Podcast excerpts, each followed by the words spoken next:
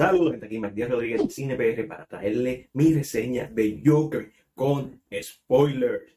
Si no has visto la película, te recomiendo que veas mi reseña sin spoilers y vaya a ver el filme. Si no lo has visto y no te interesa, pues vamos. A esta altura ya he visto el Joker dos veces y estoy loco por verla una tercera vez. La segunda vez que la vi, noté muchas cosas, me fijé más en los aspectos técnicos del filme, he tenido el tiempo de analizarlo y tras verla por segunda vez, quiero verla tocar ciertos temas que en la reseña sin spoiler no podía tocarlo. El primero, ¿qué es Joker? ¿En qué género se debe poner? Originalmente yo pensaba que era drama, un psychological thriller, pero la realidad es que es una tragedia. Punto. Esta película es una tragedia. Vemos cómo a una persona débil, a una persona que necesita la ayuda, una persona que está rota en la sociedad, la sociedad está igual de rota que él y cómo lo siguen hundiendo y pisoteando hasta que explota. Y sí, el filme de cierta forma humaniza el personaje y te hace sentir por él y uno quiere que él se convierta en el Joker y uno lo apoya, pero eso es porque el filme está hecho desde la perspectiva del Joker, por ende uno siente por él. Y aquí es donde puede caer la trampa de uno simpatizar con él. El Joker es un villano, la película se llama Joker. Uno puede entender porque él explotó y uno puede hasta justificarlo de cierta forma, pero la realidad es que comete un crimen. Y cuando el filme termina, y vamos a ir ahí más adelante, no hay justificación que valga para los actos que él cometió. Desde la primera toma, que se está maquillando, que le sale una lágrima, que está tratando de sonreír, uno con esa primera toma ya se establece todo el filme. Esta es una persona que está triste, que necesita ayuda, le roban el cartel, los niños, unos jóvenes le roban su cartel y lo, le dan una paliza hasta los niños de esta sociedad. es una sociedad rota, es una sociedad que no funciona, es una sociedad que necesita ayuda y él representa al miembro más débil de esa sociedad. Y algo que me encantó es que Arthur está tratando de hacer todo lo posible por mantener su cordura, por mantenerse siendo una persona buena, una persona decente, pero lo siguen empujando y es cuando hace su primer triple asesinato, su primer asesinato, un triple asesinato, que es la primera vez que él se siente feliz. Lo vemos en su trabajo, vemos cómo lo tratan en su trabajo, vemos el tipo que le da la pistola y eventualmente lo inculpa de verdad de que él se le estaba pidiendo cuando en realidad él se la dio. Lo vemos con su trabajadora social explicándole verdad cómo se siente y esa su primera línea, una bien poderosa.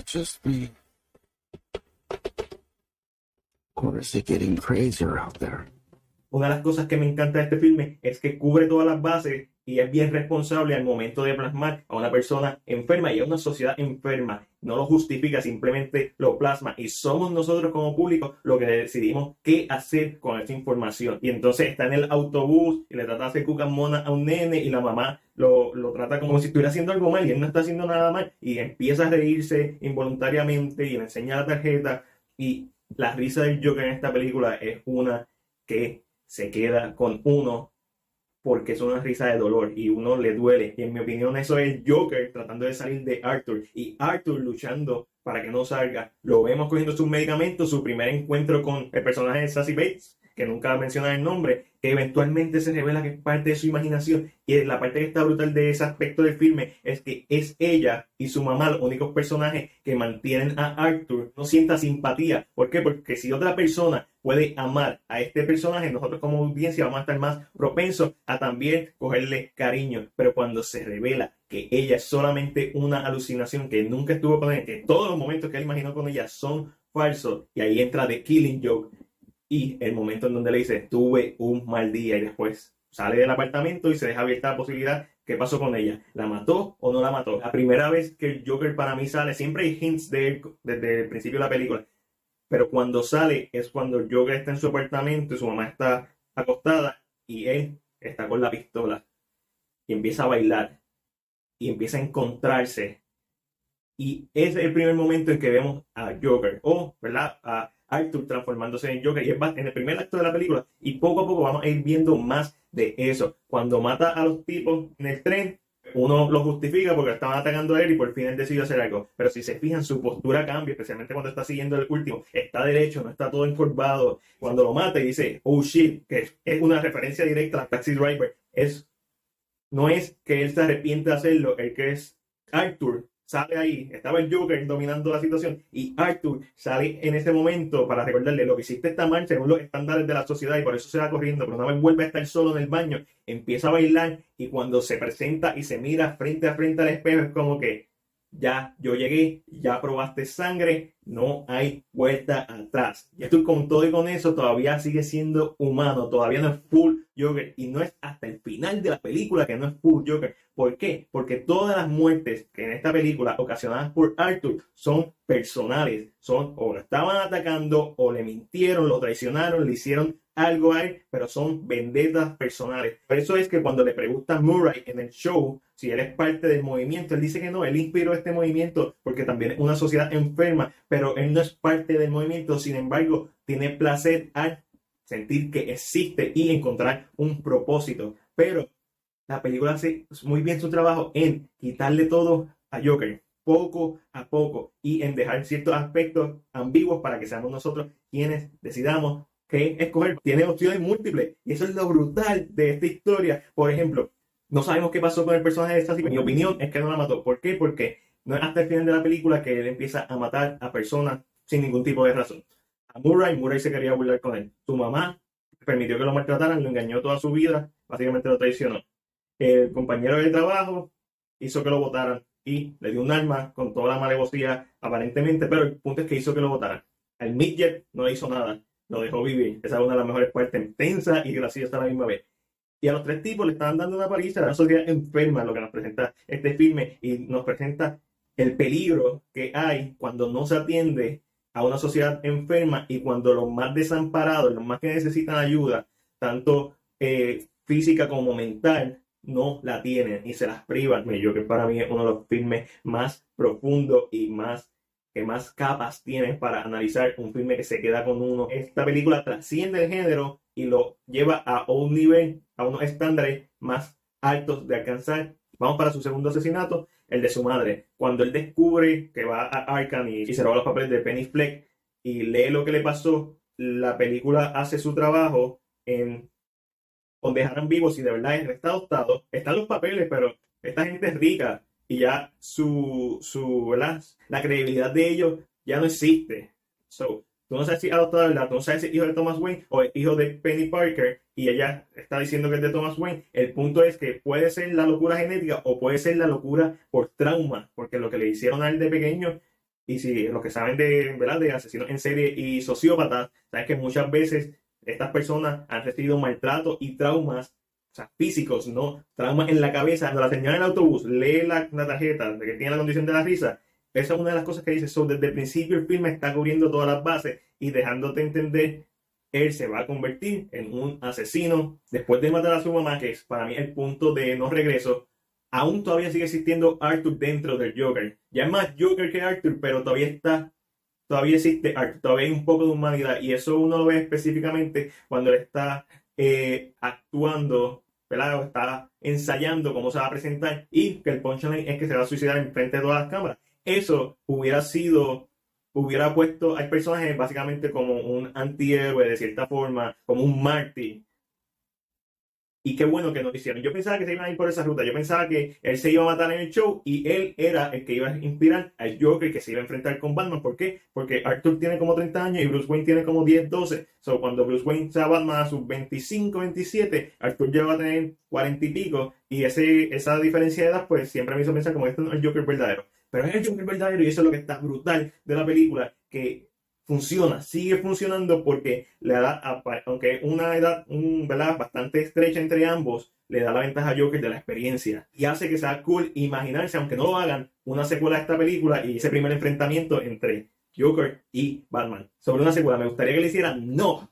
Esta película es perfecta y funciona sin necesidad de crear una franquicia. Yo quiero que la dejen ahí en una caja de cristal como la joya que es.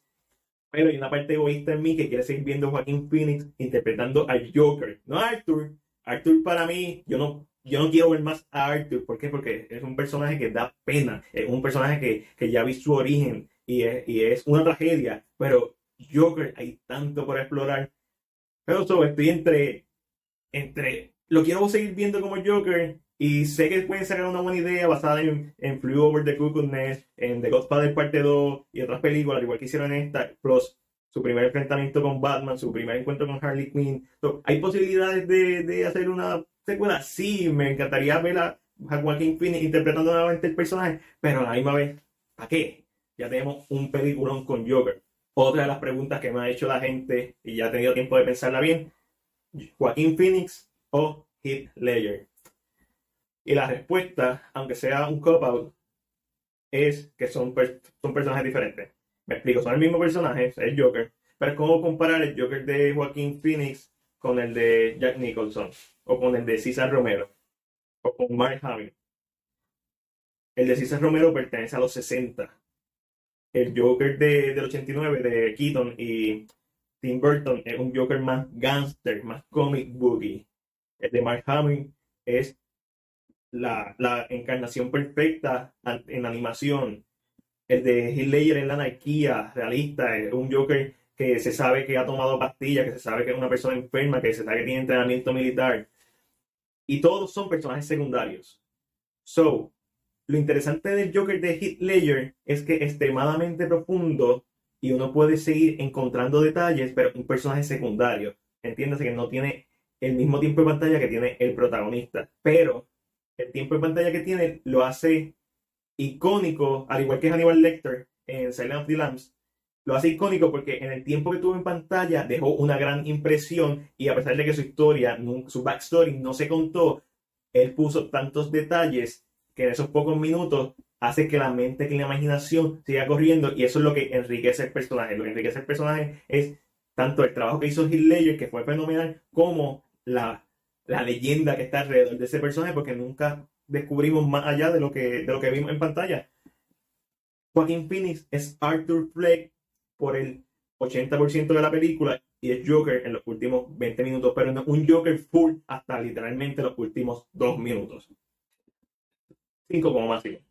Me explico. Todavía cuando él va a ir al show de Murray, él es más, quizás más Joker que Arthur, pero todavía sigue siendo Arthur.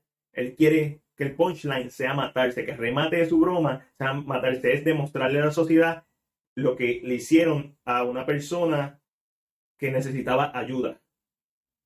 Y a él no le interesa lo de la policía, a él no le interesa ya lo que está pasando con la sociedad, pero lo que le interesa es tener su venganza, dejar su huella en la historia, básicamente.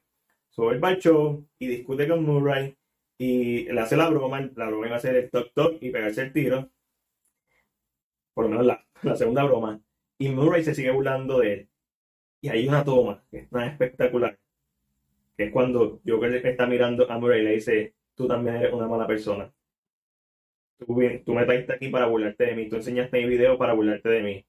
Así que no venga a decir que tú no eres una mala persona. Y quizás Murray en esencia no era una mala persona, pero en un acto quizás que para él no era importante, afectó tanto a esta persona que lo idolatraba, que, porque para Arthur Murray era su héroe y su héroe se burló de él.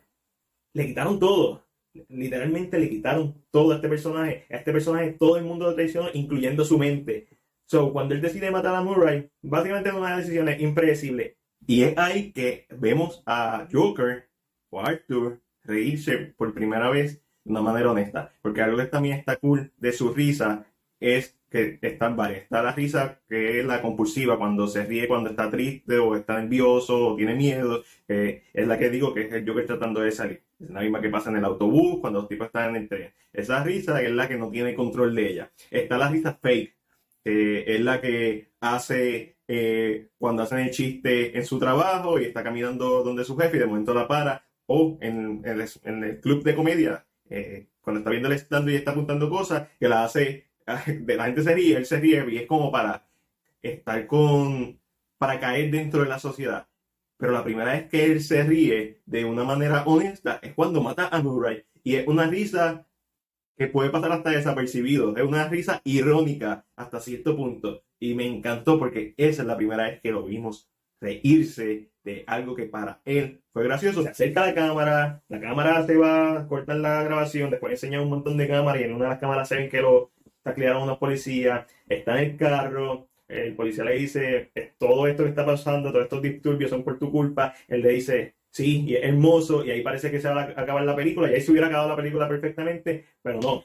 choca, una ambulancia choca a la patrulla y se revela que una de las personas de estas manifestaciones que apoya el movimiento de Joker lo sacan como si fuera Jesucristo de la cruz, lo ponen y crean un símbolo. Para estas personas que también, sociedad enferma, él es un símbolo, él representa algo. Pero para él encontró su público, encontró su risa, encontró apoyo, encontró un propósito.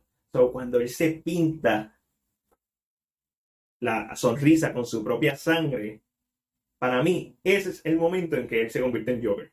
No antes, no con todas las muertes. ¿Por qué? Porque todavía dejaba personas vivir, no mató a todo el mundo del estudio, todavía era vendetta, todavía eran venganzas personales. Una vez él crea esa sonrisa que se ve que están saliendo lágrimas, por lo menos creo que le están saliendo una lágrima.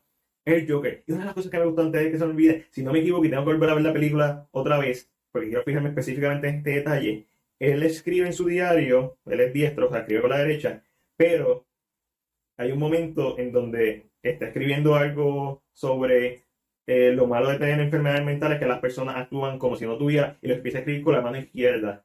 Y yo creo que eso es, y no estoy seguro, no, no estoy diciendo que esto sea verdad, pero si es cierto, eso demuestra lo, la intención de Joaquin Phoenix de demostrar lo diferente que son estos personajes.